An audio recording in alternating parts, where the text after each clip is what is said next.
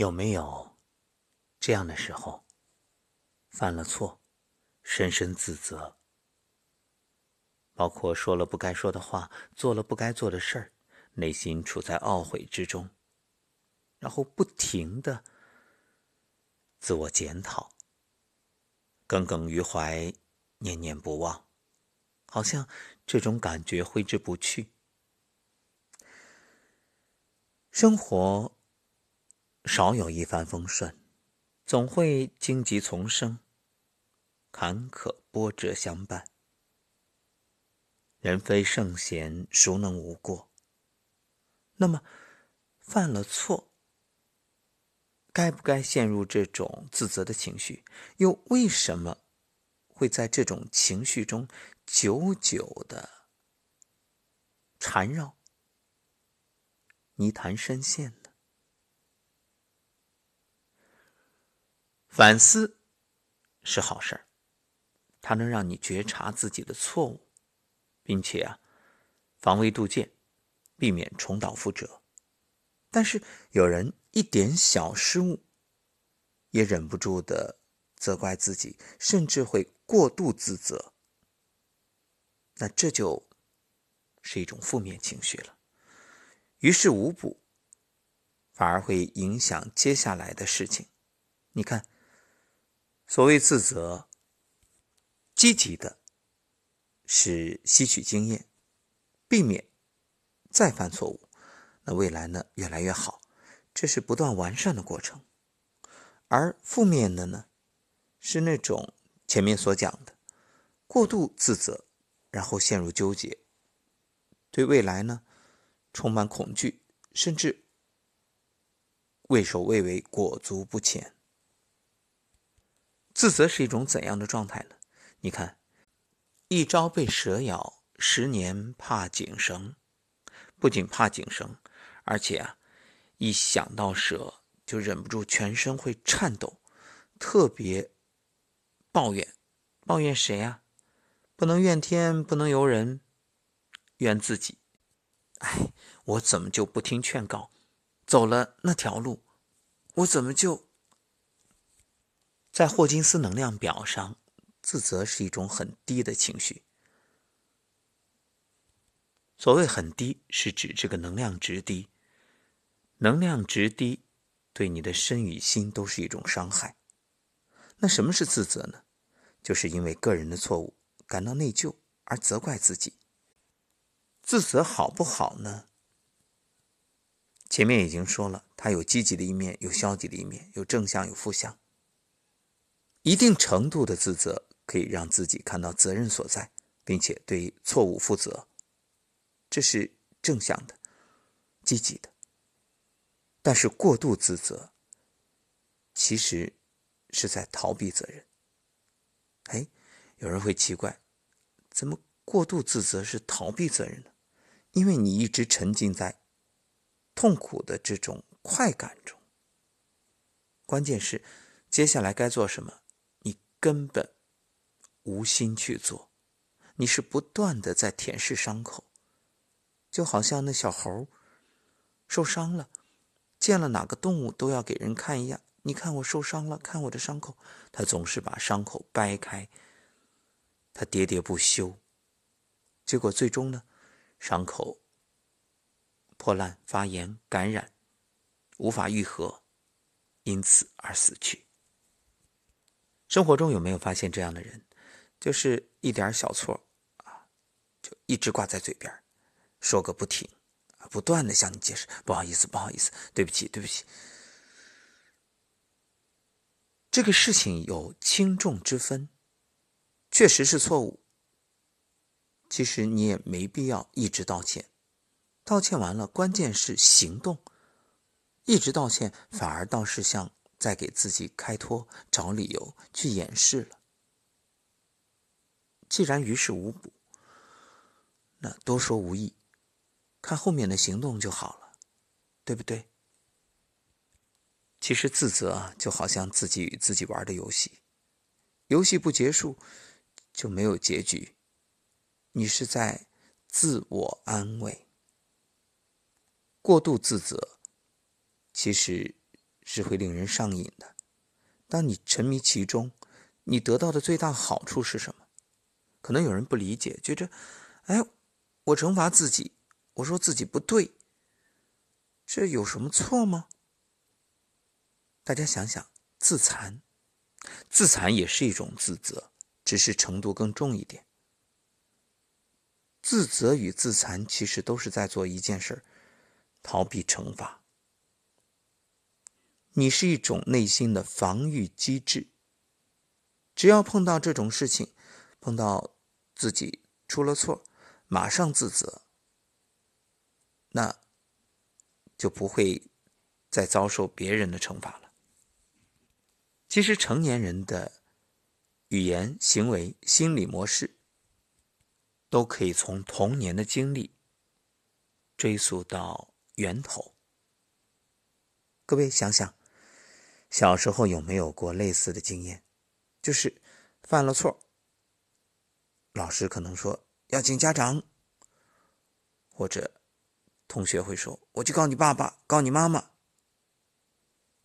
往往这种时候，我们内心是充满了恐惧。父母对于这些事的反应，直接决定了孩子的心理和行为模式。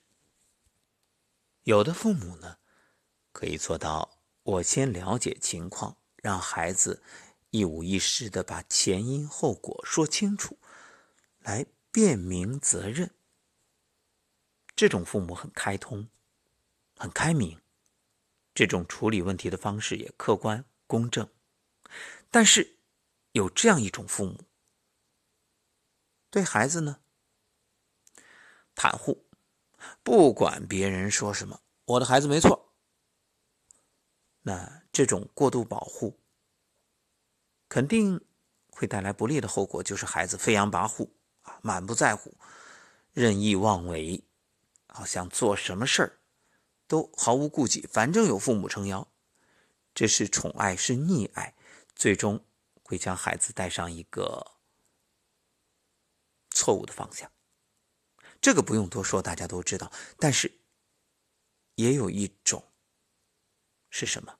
就是不问青红皂白，只要有人告状，先把自己孩子打一顿。那往往这种遭受父母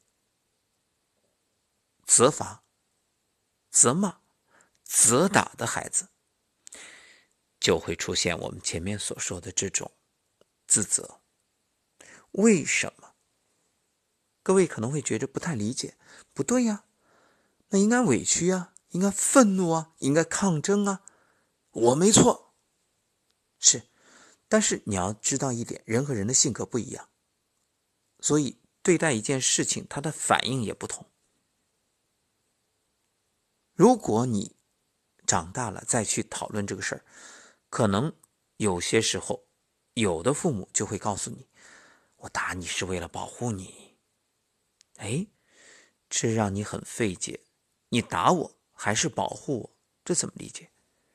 那父母会说：“我先把你打一顿，想想看，我不打你，别人气儿不消，他肯定得责罚你，或者说抓着不放，或者要咱家赔钱。那我打了你，他还能说什么？对吧？他就不好意思了呀。那大事化小，小事化了，打你是为了让人家出气。”是，这个逻辑表面来看很有道理，可以解释父母的动机，可以理解为打是亲，骂是爱。但是要知道，这种责打对于孩子本身，它是一种委屈，会让他产生一种愤怒，但这种愤怒又无法表达，或者说，有可能你把愤怒表达出来之后。又会受到更大的惩罚。那一次两次，时间长了，索性学会了沉默，学会了化那种委屈为力量，或者变委屈为逆来顺受。还有一种，就是把父母这种承接过来。什么承接？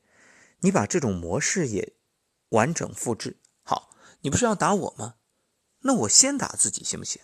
我先扇自己耳光，我先主动就去往搓板上一跪，甚至我自残给你看。我都这样了，你还能怎么着？